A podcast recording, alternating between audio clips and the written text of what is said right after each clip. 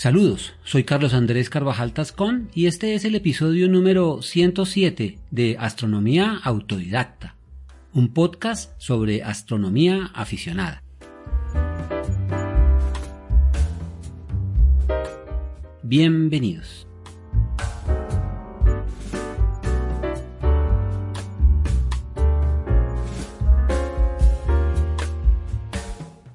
Un tipo especial de estrellas nos queda aún por revisar en este viaje que hemos realizado en los últimos episodios de Astronomía Autodidacta, en los que hemos visto el nacimiento, vida y muerte estelar, sus remanentes y a aquellas estrellas que tienen compañeras cercanas, sea físicamente o por perspectiva visual.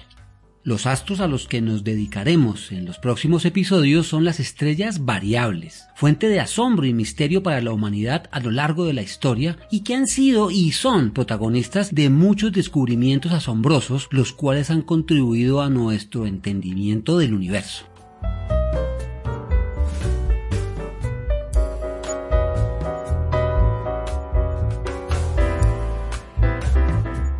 Pueden encontrar imágenes, gráficos, tablas y otras ayudas para claridad del tema en la página www.astrodidacta.org, cuyo enlace, como siempre, dejo en las notas del episodio.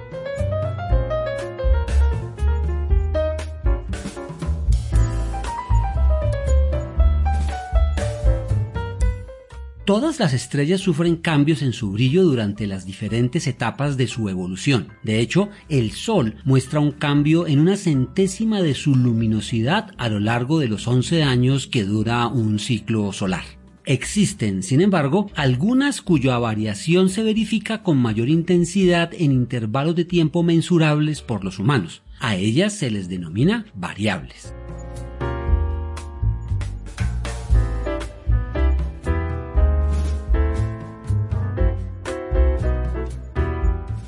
Existe suficiente evidencia que soporta el conocimiento por culturas antiguas sobre estrellas que variaban su brillo, como es el caso de la antigua Babilonia, India y China. El raro comportamiento de estos astros hizo que de manera independiente todos estos antiguos pueblos las asociaran con eventos monstruosos o malvados.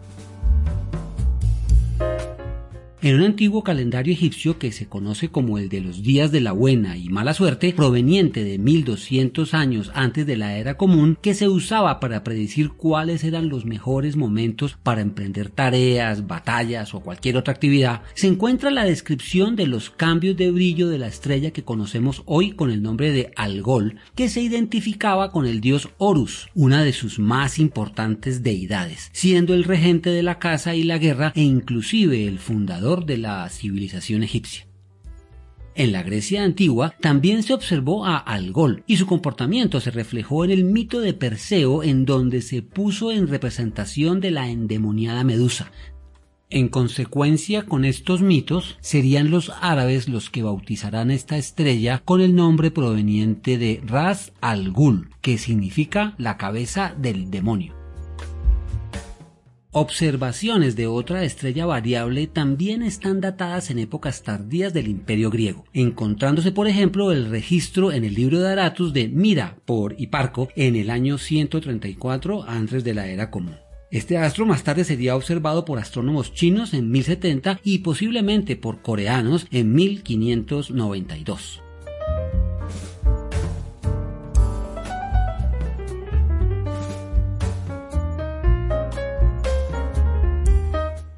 David Fabricius, discípulo de Tycho Brahe y astrónomo aficionado, fue quien en 1596, mientras estudiaba el planeta Mercurio, tomó casualmente una estrella de referencia en la constelación de Cetus, la ballena, con el fin de determinar las posiciones de los astros. Advirtió, sin embargo, que ésta había aumentado su brillo en una magnitud para posteriormente desaparecer. Este astro más tarde, en 1603, se introduciría en la uranometría de Bayer con el nombre de Omicron Ceti, pero sería Johann Hevelius que lo bautizó como Mira la Maravillosa en 1662. Fabricius, sin embargo, describió a Mira como una estrella nueva o nova, y solo fue hasta el año 1638 cuando el astrónomo holandés Johannes Holwarda la identificara como variable con un ciclo de cambio de brillo de 11 meses.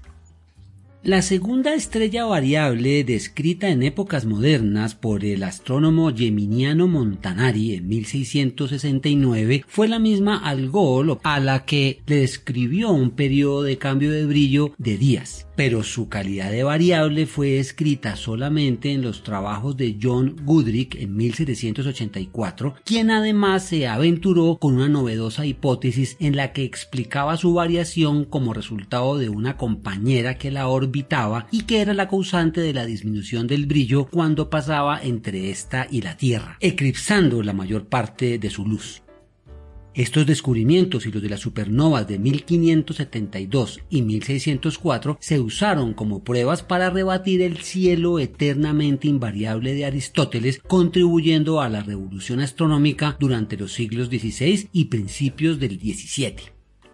Posteriormente se comenzarían a descubrir otras variables como Chi Cygni en 1686 y Ere Hydrae en 1704 por Jean-Dominique Maraldi con periodos de 13 y 17 meses respectivamente.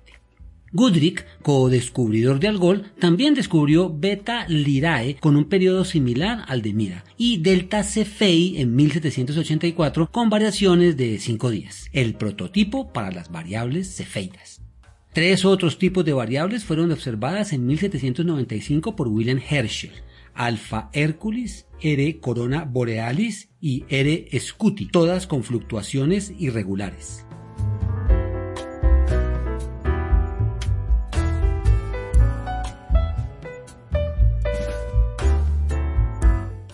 A principios del siglo XIX se habían registrado 16 variables, que se dividieron según su variación en cuatro estrellas de tipo Mira de periodo largo, dos eclipsantes tipo Algol, dos cefeidas, una irregular, una peculiar, una semi-regular y cinco novas. Las observaciones continuaron encontrando nuevos casos de variables de manera muy esporádica, pero solo fue hasta la llegada de la fotografía en 1890 cuando el número aumentó rápidamente. Esta novedosa herramienta asociada a la espectroscopía a finales del siglo XIX y principios del XX profundizaron el estudio de las estrellas variables, por ejemplo, en 1881, Edward Pickering mostró evidencia de que Algol era en realidad una binaria cuyos componentes se eclipsaban, lo cual fue confirmado tiempo después, en 1889, por Hermann Karl Vogel, que en estudios espectrales encontró cambios periódicos, concluyendo que la estrella disminuía en brillo cada vez que un componente se alineaba con nuestra línea de visión, tal y como lo había propuesto Goodrich más de 100 años antes. De esta forma, Algol se convirtió en la primera binaria espectroscópica conocida.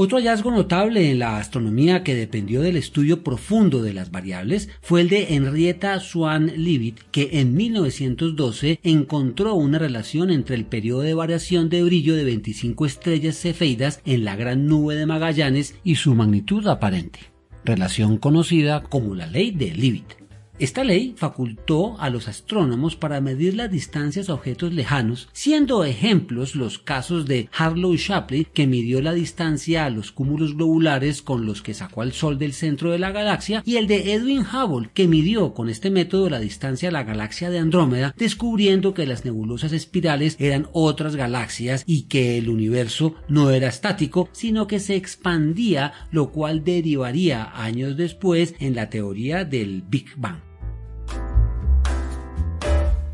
Finalmente, y no menos importante, es que dado que las estrellas en las etapas iniciales o finales de su vida es cuando tienen sus mayores cambios en luminosidad, su estudio ha dado luces importantes con respecto a la vida de las estrellas.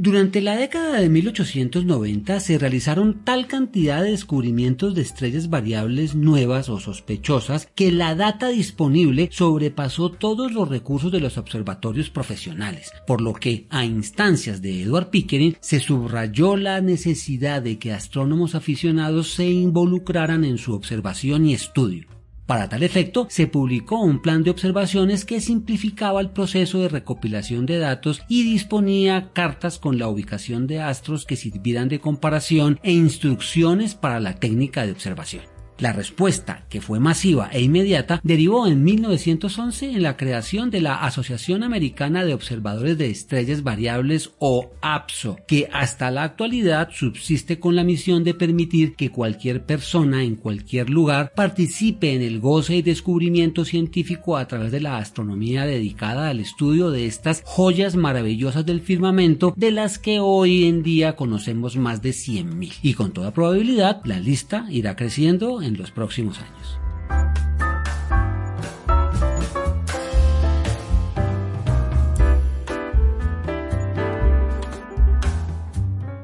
En el siguiente episodio hablaremos de los mecanismos que producen las variaciones de brillo estelares y cómo es su nomenclatura.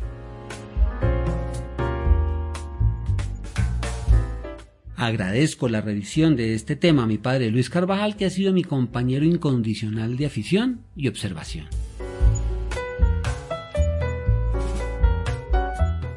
Muchas gracias por escucharnos. Esperamos que esta información haya sido de utilidad para conocer, recordar o repasar los conocimientos básicos en astronomía aficionada. Queremos recordarles que al suscribirse, calificar y compartir los episodios, las plataformas difundirán ampliamente el podcast, con lo cual podremos llegar a más aficionados y a aquellos que aún no lo son.